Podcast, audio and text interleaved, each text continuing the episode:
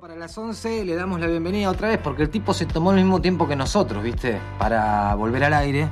Y no sé cuáles habrán sido sus razones, este, no lo voy a exponer tampoco. es nuestro obrero digital, Iván Sánchez, que está del otro lado. Buen día, Iván, ¿cómo andás? ¿Cómo le va? Bien, ¿y vos? Todo muy bien. Bueno. Haciéndome el boludo, básicamente tengo un máster en esto. Ah, mirá qué suerte, che. Podría, bueno, algunos, muchos lo tienen igual, Sí, creo sí. yo, ¿no? Sí, no soy el único, era una, era una universidad concurrida. Sí, claro, totalmente. Che, bueno, ¿cómo, ¿cómo te ha tratado todo este tiempo que no nos hemos cruzado al aire, por lo menos? Bien, un poco hastiado de lo que hablamos la última vez, que era lo de la memecracia, ¿te acordás? Sí, Así que eh, ya, ya, ya me supero un poco, en realidad. sí. Eh, no veo la hora de que los medios, o que terminemos con este proceso para que los medios se dediquen a memizar otras cosas. Es raro porque se termina banalizando algunas situaciones que son de suma Todo. importancia y que Todo, en este todo. caso terminan mostrándolo de una manera que entiendo que para algún usuario común sea necesario estar surfeando un poco el, el- el momento difícil que transcurrimos con un poco de humor, pero si los medios de comunicación se dedican a hacer memes en vez de informar, ahí ya estamos medio complicados, ¿no? Sí, porque aparte, como habíamos dicho, el meme es una, en todo caso, más allá de ser gracioso o no, Sí, es una unidad de sentido. Y cuando esa unidad de sentido está malversada, por decirlo de alguna forma, sí, eh, es grave, porque aparte un medio de comunicación tiene una responsabilidad que no tiene un usuario común. Que cualquier usuario común haga el meme que quiera con la cita que quiera de algún político, eh, está en el, en el derecho de libre expresión. Ahora, que un medio malverse sentido, eh, eh, para mí es problemático y nos define como eh, qué, qué estamos leyendo, ¿no? Claro, y a la vez creo que lo que terminan haciendo por otro lado es eh, tratando de suplir algunas falencias que tienen para sumarse a una ola que, que en realidad va por otro lado y no por el lado de la información meramente. Claro, sí, sí, sí, totalmente. Hay, hay un punto donde los ejecutivos de, algunos ejecutivos de medios no comprenden todavía el, el poder de comunicación que tienen las plataformas, ¿no? Claro. Eh, entonces, en ese sentido dejan como, bueno, eh, antes se le decía al chico de las redes, en un momento para los especialistas, ese chico de las redes, muy entre comillas, ¿no? Chico, chica, eh, un joven que entendía de TikTok, ¿viste? Y lo ponían en la redacción a, a subir contenido eh, y no tenía un, un trasfondo de comunicación, básicamente. Claro. Eh, los especialistas pronto los empezaron a llamar Sobrinity Manager, Porque eran los conocidos, algún familiar de un empresario. Eh, por supuesto, hoy está mucho más profesionalizado y, y en los medios, en muchos medios, hay gente profesional. Eh, pero bueno, más allá de eso, de la profesionalización del, del- en materia de comunicación, también hay un punto donde todos ya sabíamos que antes de que existan las redes sociales, cada medio operaba para un lado o para el otro. digamos. Exacto. Eso todos lo tenemos claro. Sí, Eh, Sí, de hecho, hoy problema- si, si miramos un poquito los medios nacionales más importantes, nos damos quien- cuenta para quién opera cada Sí. uno según la crítica y el análisis superfluo que hicieron en relación al debate de anoche, ¿no? Claro, pero el recorte es tan corto que esa operación ya es burda. Porque una cosa es, eh, no sé, eh, eh, meter el mensaje que vos quieras meter dentro de un contexto y de una redacción. eh, y otra cosa es que solo recortes lo que te interesa porque es lo único que funciona. Claro. Y ahí eh, perdemos todos, en realidad, porque en esa construcción de sentido no hay contraste. Claro. Este, pero bueno, un poco hastiado de eso. Sí, sí, viene. Es una larga lucha que no sé si alguna vez se.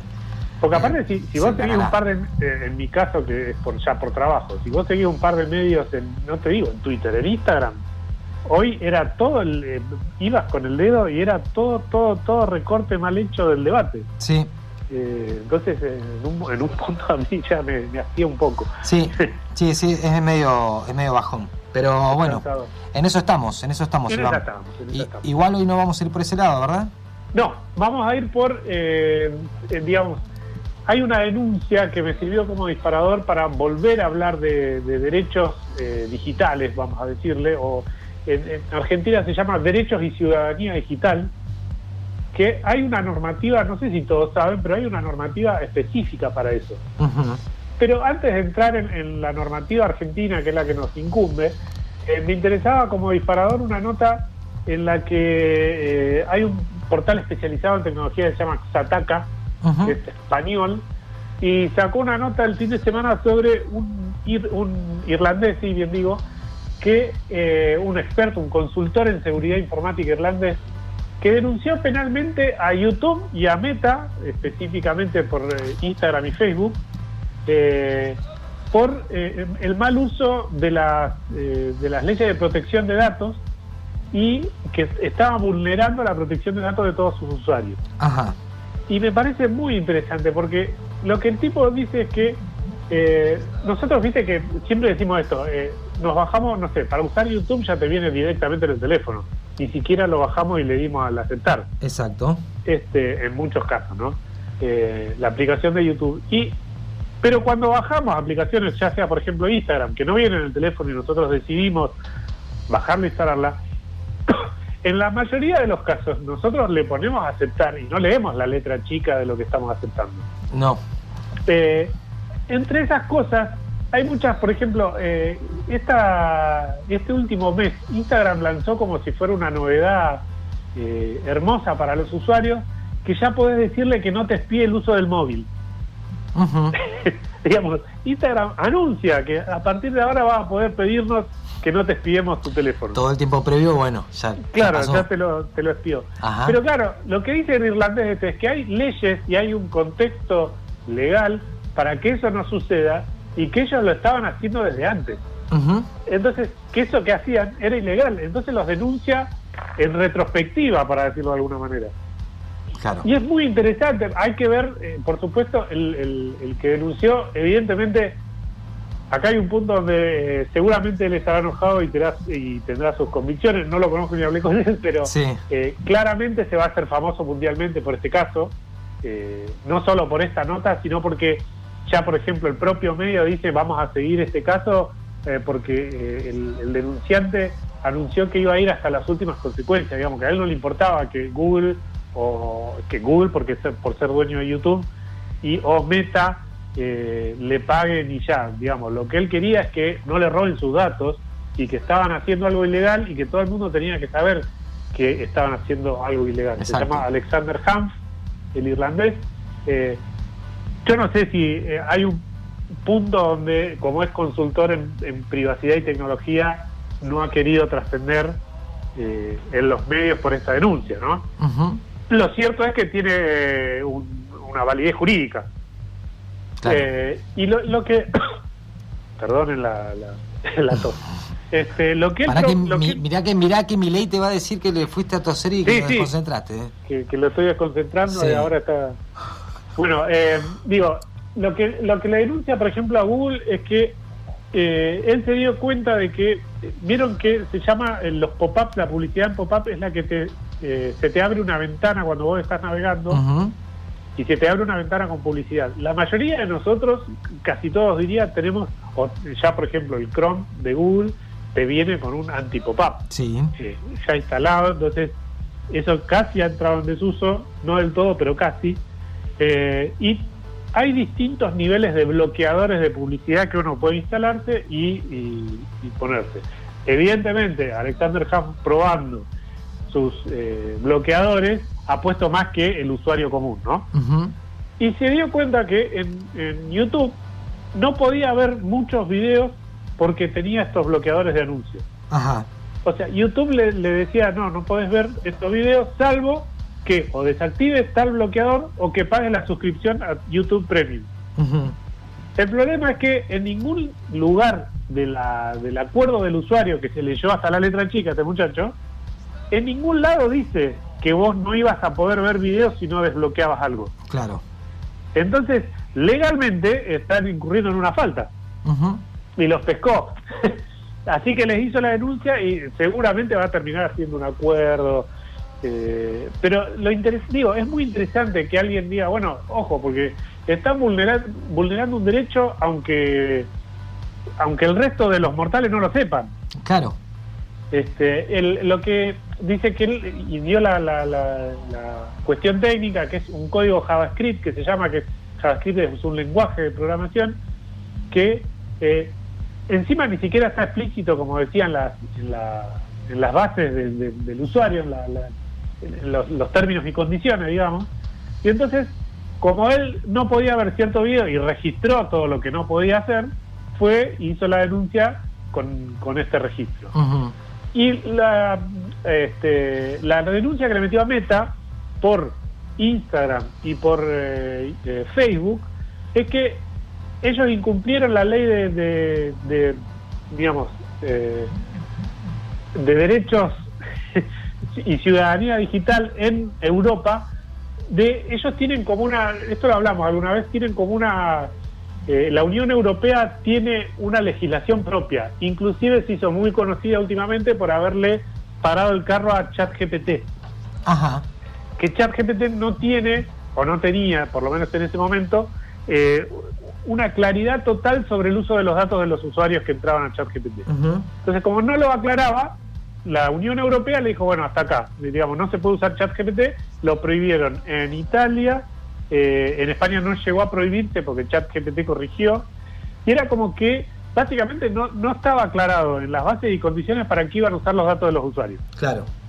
Entonces, digo, muchachos, hasta que no lo aclaren, no se puede usar y bloquearon la plataforma. Eh, sé que en Italia, yo sé que había un país más, pero ahora no me acuerdo cuál, y directamente no podías entrar. Lo arreglaron y ahora se puede usar en Europa, pero tiene una legislación eh, grupal, digamos, de, toda Europa, ¿no? Si bien eh, Inglaterra y el Reino Unido tuvieron el Brexit y se separaron, hay muchas cosas que comparten, como por ejemplo legislación de uso de datos en plataformas digitales. Entonces, lo que le dice a Meta e Instagram, que ellos usaron datos, porque ahora anuncian de que vos podés decirle que no te espíe, eh, entonces usaron cinco años para atrás, que es cuando se promulgó la ley esta europea, entonces Hans los, los denuncia por los cinco años, eso desde que estuvo la ley hasta que pusieron la opción, claro. y que estaban recopilando datos de forma ilegal durante cinco años de no sé cuántos millones de usuarios que tenga Europa por supuesto, en el mundo, ¿no? Claro, claro, sí, sí, tremendo.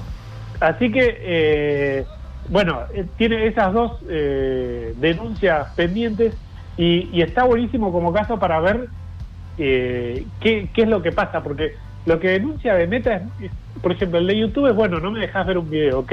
Es algo que pasa malo dentro de la plataforma, que está mal que pase y que está correcta la denuncia, pero es un problema dentro de la plataforma. Lo que pasa con Instagram es bastante más grave porque lo que hace Instagram es espiarte el teléfono, pero no los datos. Yo no sé si ustedes todos sabían esto. Instagram lo que te espía es lo que haces en otras plataformas. Ajá. O sea, vos navegás por internet, Instagram en tu teléfono sabe lo que estás navegando y en base a eso utiliza para hacer eh, publicidad. Entonces, por ejemplo, a vos te gusta, no sé, la música eh, pero en Instagram eh, ves medios por tu trabajo, entonces ves noticias solamente en Instagram. Entonces te vas a Chrome en el teléfono, estás navegando, bueno, ¿cuánto sale esta guitarra? ¿Cuánto sale esta pedalera? Es que sabés que me pasó con te doy un ejemplo, bueno, similar, pero solo para contarte algo en lo personal. Por la operación que tuve en la rodilla, el médico me recomendó que empezara a andar en bicicleta. Yo no tengo bici, entonces me puse a buscar bicicletas para comprar acá en la ciudad. Mercado Libre. Claro, y, metiéndome en algunas páginas de, acá, también de Roca. Bueno, de golpe, claro, publicidad por todos lados de bicis. Pero no lo hice a través de Instagram, lo busqué en Google. Claro. Bueno, ahí está. Claro, entonces, tiene porque nosotros le dimos a aceptar, básicamente. Claro, en realidad, eh, ¿nosotros le dimos a aceptar o, eso ya estaba implícito? Aceptamos sin leerlo, digamos, lo que pasa la claro, mayoría de las aceptamos sin leerlo, ellos lo dicen. Claro, claro. Cuando vos le das permiso a esta app, puede usar mi cámara, puede usar mi micrófono. Mi micrófono, claro, todo eso es verdad, Claro, pero lo que yo escuché pocas veces es que la aplicación espíe lo que haces en otras aplicaciones. Directamente, que vos busques bicicleta y eso le sirva a ellos como dato para hacerte publicidad en la plataforma. Claro. Eh, entonces, digamos, ahora esto eh, todo le pusimos a aceptar y por ahora lo tenemos. O sea que nos van a seguir espiando. Lo que dice eh, Jeff en, el caso de su denuncia es que esto en la Unión Europea era ilegal hace cinco años y que ustedes lo hicieron igual. Ahora está la opción de, decirle a Instagram, no me espies, pero en el medio no tenía la opción. Tenían que ponerla hace cinco años la opción. Entonces le hace la denuncia por eso. Una denuncia retroactiva. Claro, eh, y van a tener que responder por eso. Entonces ahí me fui cuando después de leer la nota digo, bueno, ¿y cuál es la legislación en Argentina? Porque claro. tenemos esto que te decía, derecho y ciudadanía digital, esta denuncia está amparada en lo que pasa en Europa, con las leyes de Europa, y eh, cuando vos googleás eh, derecho y ciudadanía digital eh, Argentina o argentina.gov.ar, vas a encontrar una página muy interesante que te dice todos los toda la legislación referida específicamente a la temática. Claro. Desde, por ejemplo, el primer punto es la Constitución Nacional, artículos 14, 32, 42, 75, inciso 19. Digamos, no te da toda, aparte de darte, vos podés acceder a la Constitución Nacional completa, pero te dice los artículos en los que se habla específicamente de los derechos digitales. O- no de los derechos digitales en sí, sino de eh, cómo se abordan los derechos digitales en base a lo que dice la Constitución. Sí. ¿no? Después habla de el Código Penal en el título 3 tiene delitos contra la integridad sexual y esos delitos eh, a partir eh, de, de una nueva ley eh, integran los delitos digitales dentro de los delitos contra la integridad sexual en el Código Penal. ¿sí? Como por ejemplo el, el- el- la pornovenganza que se llama. Sí. Eh, bueno, todo eso está tipificado en la ley, con lo cual se puede se puede hacer la denuncia y en todo caso hacer un juicio. Después está la ley 11.723, que es el régimen de propiedad intelectual propio de nuestro país. Hoy esto es, creo yo, el debate más grande hacia futuro en el ámbito digital, de la cultura digital. Porque, eh, ¿qué vamos a entender por propiedad, por propiedad intelectual? Eh, algunos me dirán, bueno, es bastante sencillo, si lo hago yo es mío, Sí. y, y lo registro. Bueno, eh, está está bastante pantanosa la discusión, porque por ejemplo, los Beatles, sin ir más lejos, no sé si viste la historia del, del último tema de los Beatles, La historia como historia no. de, de Now and Then, Sí. que la, la- la escribió John antes de morir, grabó un cassette con un par de versos que había escrito. En el 80 Yoko se los da a Paul. Eh, Paul dice, le, le da tres canciones, en realidad un cassette con tres canciones que no había publicado John y que deciden hacerla como Beatles, digamos, y hacen en ese momento dos canciones y queda una tercera que es Now and Then, que está hoy clasificada como la última canción lanzada por los Beatles. Sí. Eh, y eh, eso fue en el 80, o sea que, y bueno, eh, hacen las dos primeras canciones en el 95, quieren hacer la tercera con todavía George vivo. George graba unas guitarras para esa canción, pero no terminan de limpiar el sonido que tenían de John. Ujú. Entonces queda como un proyecto sin terminar. Claro. Hasta que lo agarra hace unos un par de meses Paul de nuevo, tienen nuevas herramientas tecnológicas, pueden limpiar lo que hizo John. Y no solo eso, sino que Paul escribió nuevos versos para esa canción. Y lo que faltaba cantar en los coros lo hicieron con inteligencia artificial imitando la voz de John. Con lo cual, a ver, cuando hablamos de propiedad intelectual, en el medio hubo de todo, porque hay pedazos de los que canta John que no canta John. Claro. Eh, y más allá de eso, por ejemplo, todo lo que es eh, inteligencia artificial generativa, donde yo le pido un osito de peluche andando en patineta por el Times Square, eh, ese osito de peluche, la inteligencia artificial la sacó, lo sacó de algún lado. Claro, claro, exactamente. Entonces, ¿quién creó ese, ese osito? Eh, la imagen sí, la creó la, la inteligencia artificial, pero ¿en base a qué? Mm. Entonces, por ejemplo, había una guerra muy... eh, que no sé qué quedó porque no hubo más noticias, pero había un grupo de artistas que, que querían hacerle juicio a ChatGPT, a DALI, a distintas inteligencias artificiales porque dice que se inspiraban en el trabajo de ellos. La respuesta de los creadores de inteligencia artificial es, bueno, vos si haces música, alguna vez te inspiraste en los Beatles, o te inspiraste en Pink Floyd, Claro, o anda. te inspiraste en Rammstein. Porque aparte, claro, eso es incomprobable, digamos, de alguna Claro. manera, en el rastro que uno deja. ¿Cómo van, Y- cómo van a.? No, incomprobable incluso para uno mismo. No, claro, por supuesto, digo, son vos estás en tu casa escuchando discos y bueno, algo de eso te queda, anda a, a chequearlo después, digamos.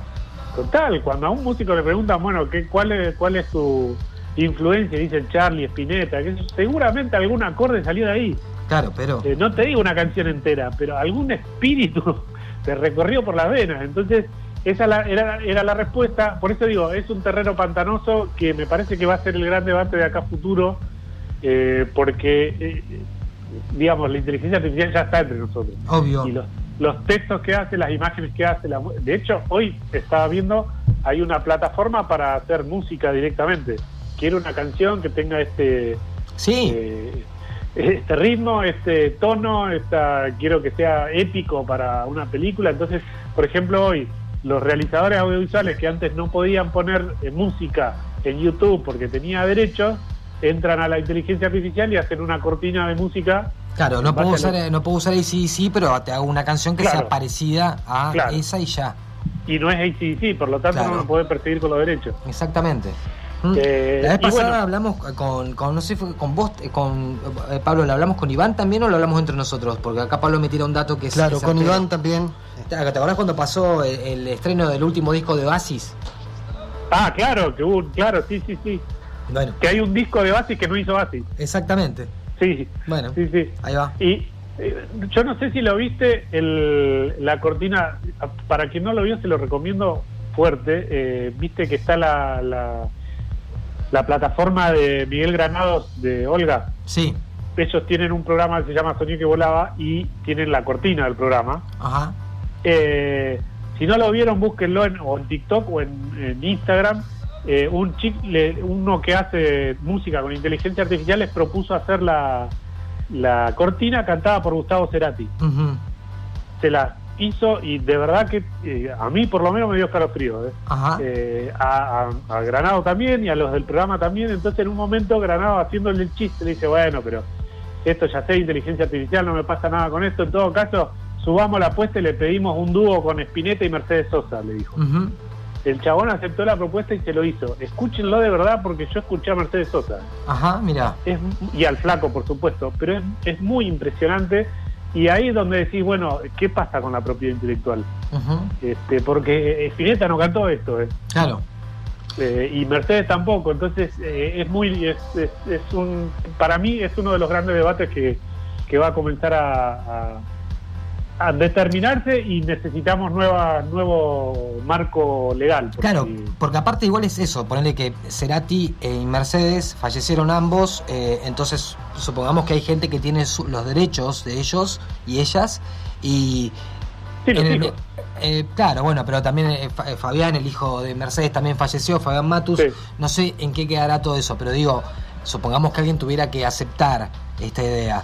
Ahora, eh, hablamos de un disco de Oasis donde los integrantes de la banda están todos vivos y sin embargo a través de la inteligencia artificial hicieron un disco de Oasis que no es de Oasis. Digo, ¿hasta dónde llega el límite? Pero que además eh, recorre otra lógica, porque en este caso la, la cortina esta no se usó para generar ingresos para la, la plataforma de Granado. Ujú, ¿Entendés? No es que con ese tema ellos hicieron plata. ujú. Eh, entonces ahí hay un, un vacío legal importante, porque eh, lo mismo el disco de Basi. El disco de Basi era un experimento y quedó ahí. No es que alguien salió a vender un disco Claro. de Basi sin ser. Ujú. Entonces, Sí. la, la, la- la reglamentación de la ley de propiedad intelectual es cuando vos haces dinero a partir de eso que hiciste. Son proyectos como en algún momento les conté que había una inteligencia artificial de una serie de Seinfeld creada por animación Eh, que le habían metido a la inteligencia artificial todos los capítulos de Seinfeld, cómo escribían, y le pidieron que haga en animación, eh, que se llamaba Nada, creo, la serie, y la tuvieron que bajar porque no sé qué abogado le metió Seinfeld, y, y- y se transmitía por YouTube las 24 horas, era como que Seinfeld y Lane, Kramer y George estaban todo el día haciendo algo. Claro, claro. Y vos entrabas a YouTube y estaban en vivo. Sí. Y era una inteligencia artificial creando nuevos guiones a partir de lo que la inteligencia artificial había aprendido de, Exacto, de la de la serie. Sí. Eh, y, y eso tampoco fue con un fin comercial, era un experimento de un programador. Claro, pero el tema es que va en detrimento de otra cosa. Claro. Ese es el asunto. Porque si vos me decís, no, bueno, la verdad que nadie eh, hace dinero con esto, bueno, supongamos que es una, una cara de la moneda, pero eh, a la vez estás queriendo que algo se parezca al original, sin ser el original, pero el original se ve perjudicado por eso. Y vos sacás un rédito indirecto. Exactamente. Te haces, conocido por eso. Sí, porque otra cosa es que un músico le pidas que haga una canción similar a, y hoy por hoy, con todos los programas de edición musical que hay, de samplers y todo, uno lo puede generar, si tiene ciertos conocimientos. Entonces vos decís, bueno, no es igual el tema a este a eh, un tema de ACDC, por hablar de la misma banda que mencioné hace un rato, pero tiene un aire, lo hice yo, lo compuse yo, eh, no sé, no supero la cantidad de compases para que esto sea un plagio, hay un montón de otras leyes que también regulan esa cosa, eh, pero otra cosa es que sea lo más parecido posible al original, sin ser el original este, y sin reconocer incluso el original. Sí, yo me acuerdo en el gimnasio, por irte un ejemplo, eh, no sé si, si era Zumba o cuál era, hay, dice que son, lo de Zumba es como una franquicia, no es eh, alguien que aprende una técnica deportiva y lo enseña. Claro. Digo que una franquicia legal. Bueno, ellos tenían eh, temas musicales, me contó un profe, que era, por ejemplo, parecido a sí, y me acordé por eso, un tema que era Back in Black, pero era Back in Black, no era parecido a... sí. Claro, era Back in Black con otros eh, cortes, con otra percusión, eh, y tenía como un... Pero era Black. Claro. Y me contaba el profesor que la empresa había eh, pagado a unos músicos para hacer esa variación para que Sadaik no les cobren los gimnasios y ellos pasen Back in Black. entonces, digamos, otra vez, no inflige la, la, la ley de, de, derecho intelectual hasta dónde. Claro, sí, sí, por eso, por eso. Eh, este, Bueno, y, dentro eh, de esto de ciudadanía digital, hay que, eh, esta página que les contaba del, gobierno, tiene ley protección, todas, por ejemplo, la 26.061, que es la ley de protección integral de los derechos de las niñas, niños y adolescentes en plataformas digitales, la 26.388, que es sobre delitos informáticos, que es la modificación del Código Penal, donde se agregaron todos los delitos informáticos posibles, tenés contra la integridad sexual, contra la libertad, contra la propiedad, contra la seguridad pública que atentan contra los medios de comunicación, eh, contra la administración pública, todo eso que podés hacer, yo no sé, por ejemplo, lo que hizo Milei antes del debate de, publicar una imagen como presidencia de la nación, debería ser penado por la ley. Porque no es una comunicación oficial de presidencia. Y él utilizó el logo de presidencia en una red oficial de él siendo candidato. Pero eso aparte igual no tiene costo, ¿no? Porque después dice, no, perdón, lo bajo, chao. sí, sí, bueno, por eso, pero que tenga costo legal. No, no, por supuesto, lo que es, el reclamo, digo, por eso lo hacen, porque no tiene costo. eh, después, eh, bueno, ley para la promoción de convivencia y abordaje de la conflictividad social en las instituciones educativas a través de, la, de lo digital, el ciberacoso, eh, la ley argentina digital, que es la 27.078, todo, hay un repositorio de, de leyes que tienen que ver con el ciberdelito. Eh, incluso hay, por ejemplo, la 27.411, que es un convenio sobre ciberdelito con el Consejo de Europa, este que mencionábamos antes. O sea que Argentina está eh, en, eh, en, notificación con Europa para coordinar marcos legales conjuntos, ¿no? Sí. y, me parece que eso está bueno, que está bueno eh, creo que es la Constitución la que dice no estamos obligados a, conocer la ley, pero sí a, no desconocerla cuando hacemos algo mal. Exactamente, claro. El hecho de que, vos, que vos quieras poner como excusa que no que desconoces alguna ley no te inhibe de haberla infringido, por ejemplo. Claro. Eh, entonces, eh, por supuesto, no, no, no sé cuántos tengan el tiempo para entrar y leer esto de Derecho y Ciudadanía Digital, pero es una recomendación que hacemos para porque estamos todo el día con esto eh, y, nos atraviesa en cómo nos informamos, en cómo nos comunicamos entre nosotros, en cómo compartimos cosas, nos puede interpelar en el futuro, eh, esto de, se está hablando mucho del derecho al olvido, por ejemplo, en Internet. Sí, que en un momento eh, salió por, por Natalia Farhat, Samantha Farhat, no, Natalia de Negri fue. Claro, Sí, me acuerdo de eso, sí. Para que borraran de todo su historial, digamos, que público en la tele de Google porque le estaba perjudicando hoy por hoy. Pero eso es eh, incluso en un, eh, eh, en un caso notorio.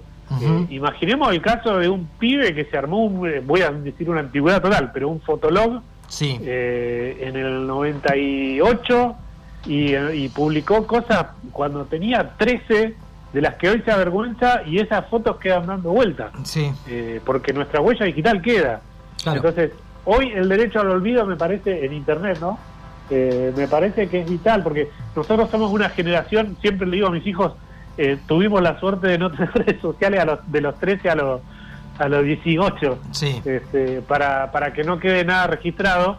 eh, pero las nuevas generaciones van a tener problemas, por ejemplo, cuando busquen un trabajo. claro. Con un simple, como ayer se dio mucho en el debate, googleenlo. Sí. Eh, de hecho, había muchos memes al respecto. Claro, pero el tema era que por ahí la, búsqueda esa no era de hace 70 años atrás, sino que era hace 15 días, digamos, ¿no? Claro, pero más allá de eso, digamos, si uno se mandó una macana, digamos, y queda queda registrado en todos lados, cuando el próximo jefe google Iván Sánchez diga, uy, vos a los 13 publicaste esto en Fotolog, no podés trabajar, debería ser un, reverendo HDP el de recursos humanos, pero puede pasar. Sí, lo que eh, pasa es bueno, también me parece que hay que diferenciar un poco la ciudadanía común con un candidato, en este caso, sí, o cosas así, ¿no? Total, totalmente, porque son acciones públicas. Y básicamente. Sobre todo, aparte, lo que lo que se le mostró fue eh, trabajar para el Estado, ¿no? Simplemente, ni más ni menos. ni más ni menos. Eh, pero sí, es verdad, viene viene por ahí. Bueno, muy interesante, como siempre, Derechos y Ciudadanía Digital, ¿no? Es esta denuncia que cayó sobre Instagram y Facebook en relación a la vulneración de datos de distintos usuarios que se vinieron realizando durante cinco años atrás y ahora es como lo que decíamos, ¿no? Una denuncia retroactiva que hizo esta persona en relación a eso. Esto acá igual nosotros ya lo podemos, ¿qué, podemos hacer nosotros? No nos, no nos implica un... Nosotros, digo, los argentinos. No, podemos leer la ley y lo que pasa que, viste, es poner un abogado para denunciar a Zuckerberg eh, está complicado en términos de costo, me parece. claro, claro. Pero hay asociaciones que, que trabajan por, el, por los derechos digitales en Argentina y en el mundo que eh, si, si, nos pasó algo estaría bueno eh, pedirles ayuda, porque muchas veces por ahí no tenemos nosotros la plata para pagar un abogado para denunciar a Mark Zuckerberg, pero sí una agrupación, puede, una asociación o, una fundación puede decirnos para, dónde ir. Sobre todo, yo siempre digo, tengan en cuenta el tema de los derechos digitales de los más chicos, ¿no? Claro, no, eso ni hablar. Más heavy user aparte. Sí, y aparte que también somos nosotros los responsables, no los adultos de eso. Claro. Eh, es una manera de, hacerse cargo, por ahí la... De cuidarlos, claro. Claro, exactamente. Bueno, muchísimas gracias como siempre Iván, que tenga buen día. Pasa Iván Sánchez, nuestro obrero digital, para hablar de derechos y ciudadanía digital, particularmente en la columna de hoy.